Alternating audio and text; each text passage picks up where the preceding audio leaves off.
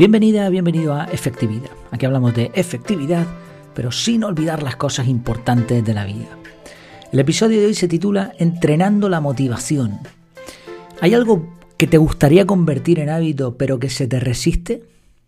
A mí una de las cosas que siempre he querido tener como rutina y que, se me ha resistido bastante es hacer ejercicio. Siempre he hecho ejercicio pero no de forma constante, sino más bien esporádica y por gusto. Estuve haciendo pesca submarina, tuve un kayak, eh, jugué al fútbol, al baloncesto, al tenis, yo qué sé, a todo lo que a todo lo que me gustase en ese momento, pero lo que es la rutina de ejercicio, sobre todo cuando ya vas entrando en ciertas edades, es imprescindible. Y eso no lo conseguía, me costaba muchísimo. Bueno, pues en el episodio de hoy te cuento algunas conclusiones a las que llegué hace unas semanas atrás y cómo lo he terminado logrando finalmente. Bueno, en principio vamos a hablar sobre la motivación.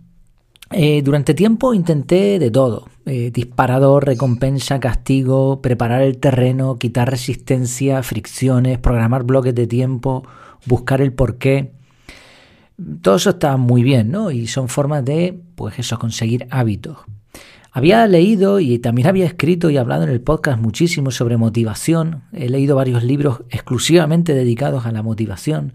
También hemos hablado aquí de planificación de objetivos, de criterios SMART, de, todo el tipo de, esas cosas, pero nada, ¿no? La batalla continuaba. O sea, lo conseguía por una racha y después me, me desanimaba y lo dejaba de hacer.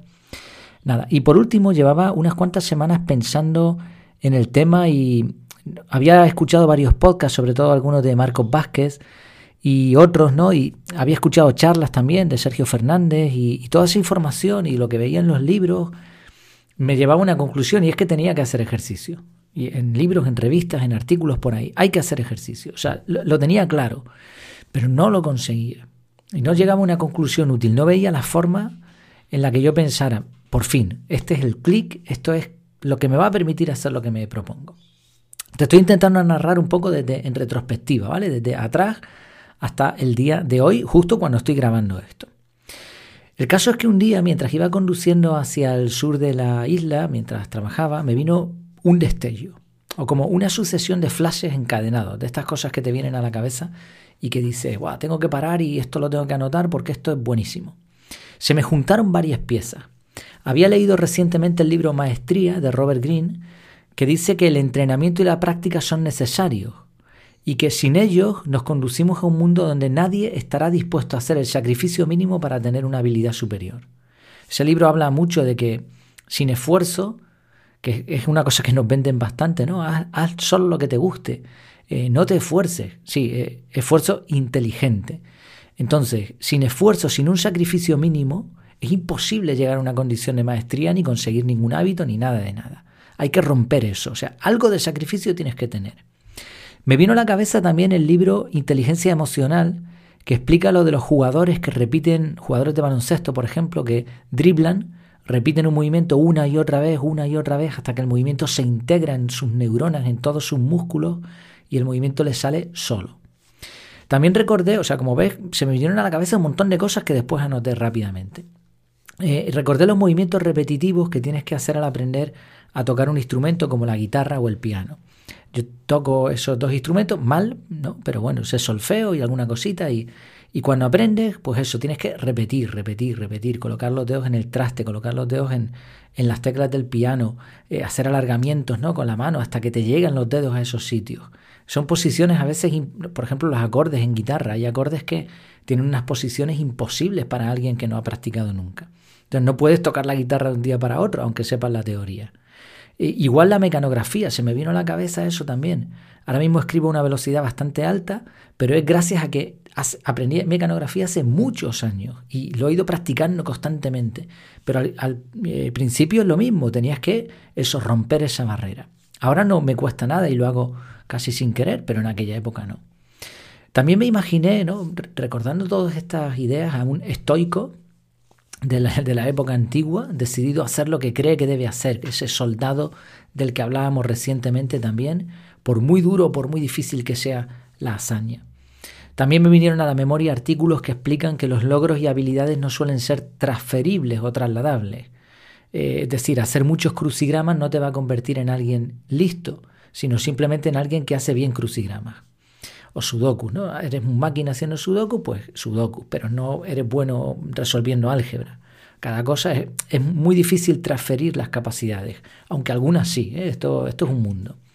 Y también me acordé de un artículo que fue uno de los primeros que, que publiqué, y uno de los primeros eh, podcasts, de hecho, primero fue el podcast y después vino la web, y ahí hablaba sobre la resiliencia. Incluso yo proponía varios niveles de entrenamiento para desarrollar esta capacidad, porque como sabes, una capacidad pues como la capacidad de un tanque de gasolina. Se puede llenar o se puede vaciar, o, sea, la capacidad se gestiona. Igual con la resiliencia, como es una capacidad que los seres humanos tenemos, podemos eh, trabajarla bastante. Entonces pensé en eso, en una serie de niveles en donde trabajábamos la resiliencia desde cosas pequeñitas a retos ya bastante más grandes. Y por último, me acordé de una propuesta de una persona que preguntaba si era bueno hacer cosas con la mano contraria a la dominante. Mm, hacer las cosas con la mano derecha, pues, por ejemplo, escribir, pues intenta escribir con la mano izquierda. Y la discusión era de si eso realmente era efectivo. Bueno, pues todo eso, toda esa amalgama de ideas, yo no sé cómo se me vino todo eso a la cabeza y los puntos se empezaron a conectar y surgió una idea. Y la idea es, ¿y si el problema no está en hacer ejercicio? ¿Y si la motivación no depende de trucos sino de una actitud? Y mejor aún, ¿podría ser una actitud entrenable? ¿Has observado personas que parece que hacen lo que tienen que hacer con facilidad? Es porque han practicado, ¿eh? esto no es casualidad, es una forma de vivir, una filosofía. Han practicado al afrontar retos. ¿Qué tengo que hacer? Esto, pues lo hago y punto, no se paran a pensar. Hay, hay eh, personas que piensan de esta manera. Yo creo que no soy una de esas personas y de ahí también mi amor por la efectividad, porque busco las formas más fáciles. Por lo menos en el tema del ejercicio, mira que busqué, te, acuerdas al principio hablábamos de eso, pues estudiaba hábitos, motivación, etcétera, etcétera, pero no lo conseguía. Entonces, ¿sería una cuestión de actitud, de fortaleza mental? Bueno, cada cual tendrá sus luchas, en mi caso era el ejercicio, otras cosas no me cuestan tanto. El problema quizá es que comparativamente Precisamente otras cosas no me cuestan tanto, me gustan más o son más interesantes que salir a correr. Entonces, ¿podría entrenar mi actitud de algún modo? ¿Podría buscar cosas sencillas en las que romper esa barrera de la comodidad? ¿Me permitiría esto con el tiempo ponerme objetivos difíciles y cumplirlos como lo de hacer ejercicio con constancia? Parece que el cerebro funciona por patrones. ¿Se podría generar un patrón de conducta que me sirviera no solamente para hacer ejercicio, sino para darle una patada a cualquier piedra que se te ponga en el camino? Esa filosofía que hablábamos antes, ¿eso se podría entrenar? Entonces desarrollé como una estrategia. Vale, voy a empezar por cosas pequeñas. Subir escaleras en vez de usar la rampa mecánica o el ascensor. Y lo hice varios días y me, hizo sentir bien. También dije, bueno, pues venga, vamos a ponernos, durante una semana voy a estar en este nivel y después eh, subir. Si todo esto es la película que me montaba en mi cabeza con tal de hacer ejercicio. ¿Cuál fue la solución final? Pues cuando estaba repasando estas notas, porque todo esto ya te digo, te lo estoy diciendo en retrospectiva, pero es una historia de a lo mejor varias semanas, bueno, varias semanas, varios meses, ¿no? La verdad es que no conseguí grandes resultados. Sí parece que la actitud cambió y como que rompía más fácilmente la barrera de la incomodidad, pero no fue el punto clave. Al final conseguí establecer una rutina de ejercicio. Ahora es verdad que, bueno, llevaba ya como 10 semanas más 10 semanas más 10 semanas, son 30 semanas, pues, eh, pues unos cuantos meses, ¿no? Con una semana de descanso, o sea, son 33 semanas prácticamente seguidas de ejercicio. Eh, ahora llevaba dos semanas y pico sin hacer ejercicio, pero ha sido por, uno, por motivos, eh, decidí parar y ahora justo hoy he vuelto a, a continuar y, de hecho me ha sorprendido porque no había perdido mucho nivel. ¿no? A veces tienes que parar por diferentes motivos, a veces psicológicos, físicos o simplemente una cuestión de tiempo. Yo necesitaba tiempo para otras cosas y estas semanas eh, preferí descansar un poco, que el cuerpo me lo pedía, y eh, anulé el ejercicio conscientemente. Sabía que lo iba a retomar porque ya he conseguido el hábito. O sea, ya no me cuesta trabajo. Pero bueno, que me lío. ¿Cómo lo conseguí al final? ¿Cuál fue la clave? Lo que yo te quiero compartir hoy, que tú te lleves de valor y que digas, pues mira, esto es lo que yo puedo hacer también. Quizá todo lo anterior tuvo algo que ver, pero la clave estuvo en hacer un reto en la comunidad de Telegram. Eso fue lo que consiguió poner en marcha la rutina. Yo todos los meses, bueno, desde septiembre del año 2021, eh, publico una encuesta en el canal de Telegram, una encuesta con 10 opciones. Y me comprometo yo el primero a cumplir lo que se diga en la encuesta. Hemos hecho ya bastantes retos y uno de los primeros fue hacer ejercicio. 30 minutos todos los días. 30 minutos creo que era todos los días o algo así. Ese compromiso delante de tanta gente fue lo que consiguió poner en marcha la rutina. Una vez que esa rutina se mantuvo un tiempo, ya está. Ya no hacía falta mucho más. ¿Por qué sucede esto?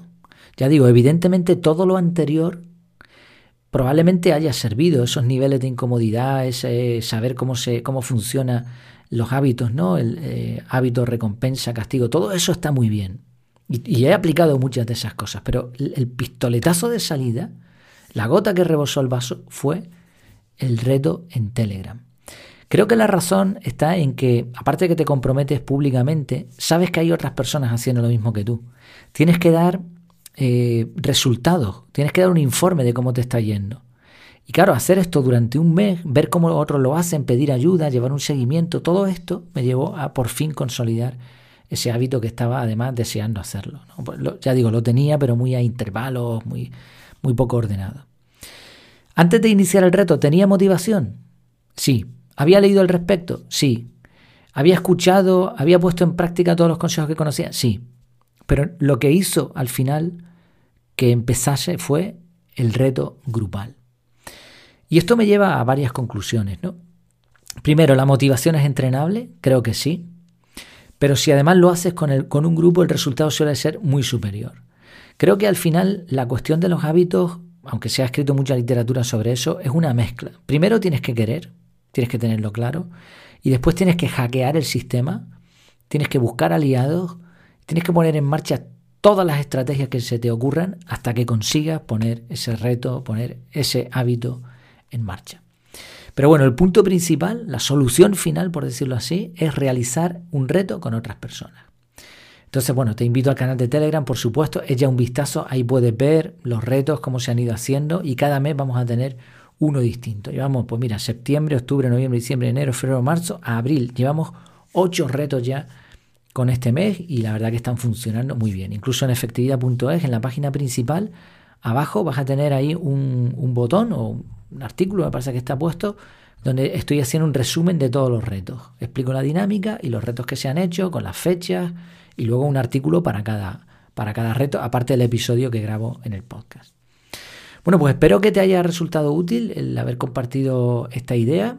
Eh, espero seguir con, con, esa línea durante mucho tiempo, porque el ejercicio, ya digo, es fundamental para el desarrollo personal, pero en tu caso puede ser cualquier otra cosa. Póntelo eh, como, como, objetivo y me vas contando. Efectividad.es barra contactar, ahí me puedes escribir y, y, hablamos lo que, lo que se puede ayudar, pues aquí estamos. Pues nada más, muchas gracias por tu tiempo y por tu atención y hasta la próxima.